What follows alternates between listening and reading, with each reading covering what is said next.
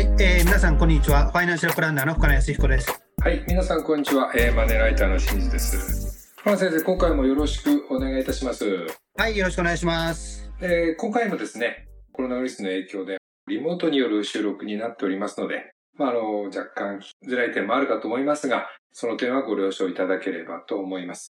それであの、今回なんですけど、深野先生、実はですね、はい29歳のですね、男性の方からですね、ラジオリスナーの方なんですけども、ちょっとご質問いただきまして、まあせっかくですので、それにちょっとお答えできればと思っているんですが、わかりました。はい。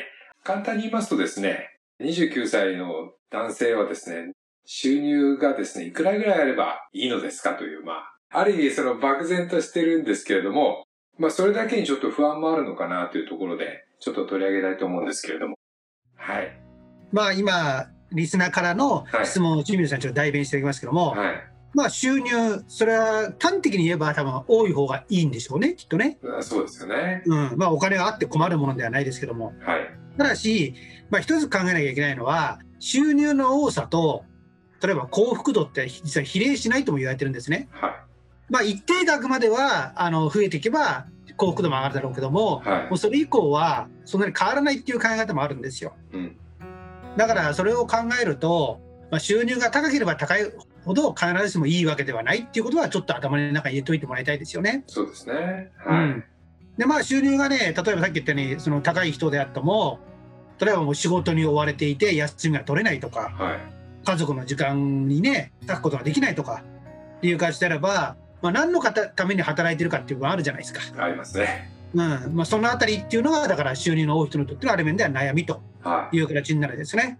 まあ、そのような形であれば、まあ、収入に関して言えば、まあね、自分が考えてる生活、い。はそれが望めれば、まあ、十分と私はちょっと思ってるんですけどね。い。なるほど。うん。で、特に、特にってなんでそんなこと言うかっていうと、例えばご自身でね、はご商売をされている、い。はい。まあ、自営業者も含めてね、はい。だからフリー、今の時代だとフリーランスも含めてですけども、収入コントロールできる人であれば、はい。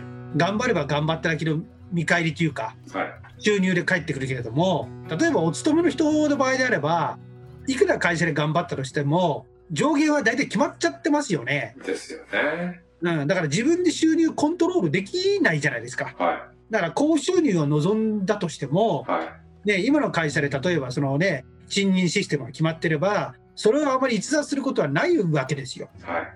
それこそ本当にねご質問くださったリスナーの方が高収入を求めたいんだったらそれこそ収入の高云々よりも今の仕事で自分の希望の収入が得られるかってことですよねはそれをまず考えなきゃ多分ダメだと思うんですい。よそうですね。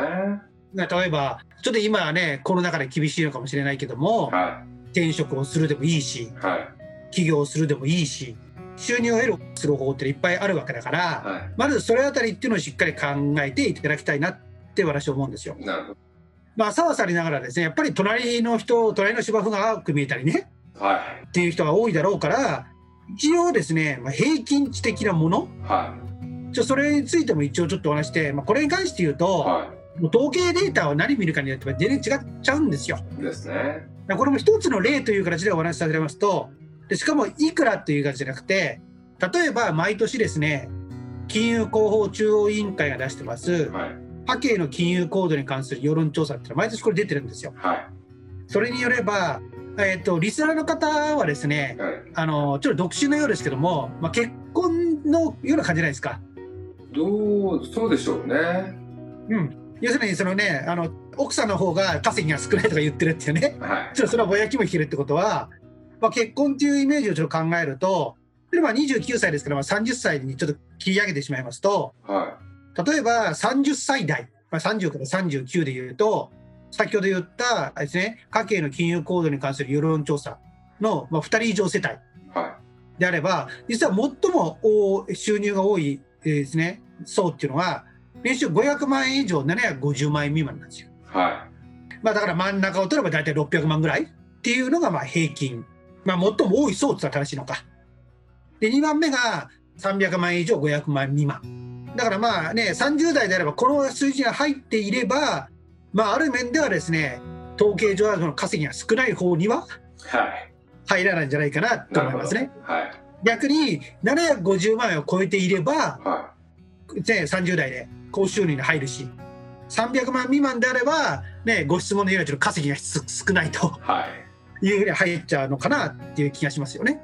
ただ、一方では収入とともに、やっぱりもう一つはね、資産をどれだけ持ってるかっていうのも重要じゃないですか。そうですね。うん、例えばね、若い人でも収入が低くても結構たくさんの資産を持ってる人いるし、はい。逆にですね、収入は多いけれども、資産は少ないっていう人もいるじゃないですか。ね。まあ、それを考えるんであれば、これもちょっとあくまでも参考値という形で、じゃあ平均の金融資産の保有額、はい。これはちょっとですね、述べていきますと、えー例えば先ほど言った年収で言うと、500から750万円未満。この方は、えーと平均保有額が565万円。はい。で、中央値。いわゆる100人人がいたら、50番目に並ぶ人が300万円。はい。これがまあ最も多いと。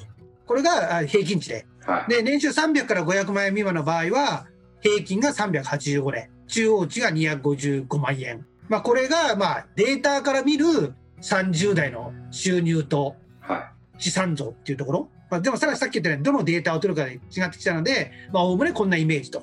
ただし、一方で注意しなきゃいけないのは、実は、先ほど言った、その最も多い収入。の500から750。2番目の300から500でも、金融資産持ってない人がいるんですよ。高収入でも先ほど収、ね、貯蓄が少ない人って言ったじゃないですか。はちなみにですね、年収が500から750万未満の人は約ですね、5.8%。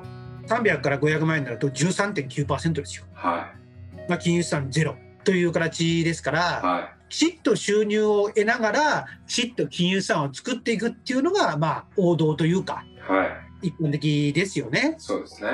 はい。わかりました。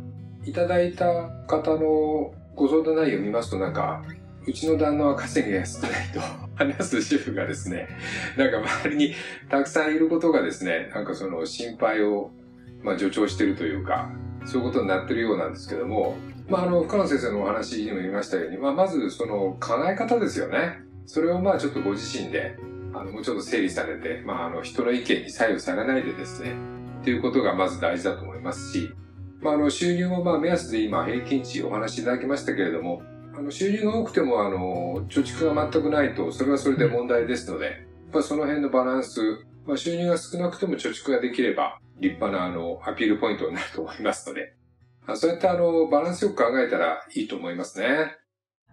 あとはまあね、稼ぎが少ないって言われるかもしれないけども、はい。人間の欲って切りないですからね。いやー欲望の塊ですよね。そうそう、だから収入が増えればもっともっとってなるじゃないですか。だからね、その稼ぎが少ないっていうのはどのくらいの水準で言ってるのかっていうところっていうのも重要ですよね。そうですね。うん、だからそれを考えると清水さんがおっしゃったように、まあ、ある意味では人は人と思って自分自身が希望するようなはい。人生を過ごせれば、まあいいんじゃないのかなって私は思いますけどね。はい。僕はその収入をいろいろそのピックアップされるような時代かもしれませんが、あの、しっかり自分を持ってですね、それだけに左右されないような気持ちで働かれたらいいかと思います。まあ本当に今清水さんおっしゃったように、まあね、収入とかお金に振り回されては欲しくないですよね。そうですね。はい。福間先生、今回もありがとうございました。どうもありがとうございました。